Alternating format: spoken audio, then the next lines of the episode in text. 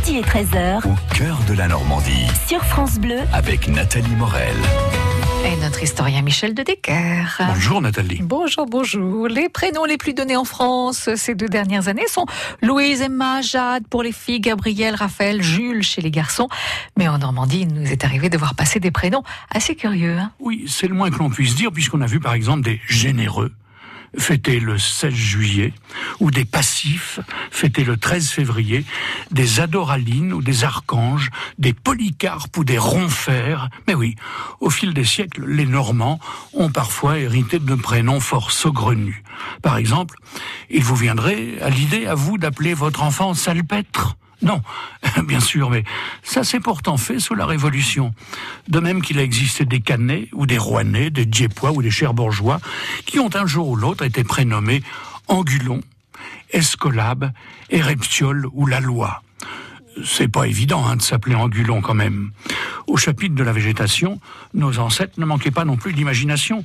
Il y en a en effet des petits Normands ou des petites Normandes qui ont été baptisés sous le prénom de Réséda ou d'Aubergine, d'Abricot, de Géranium, d'Amélis ou même d'Ivray. À Fécamp, en 1974, un marailleur n'a pas hésité à présenter son fils nouveau-né à la mairie en le prénommant La Gloire. À Rouen, la même année, une fille a été baptisée Vertu de la nature. À la Perrière, en 1875, un nourrisson a été baptisé Lafrime. Ça doit laisser des traces, un prénom comme ça, hein, vous ne trouvez pas Et il y a le fils d'un brocanteur d'Alençon aussi qui, à la fin du XVIIIe siècle, a été enregistré l'état civil sous le prénom de Racine de la Liberté.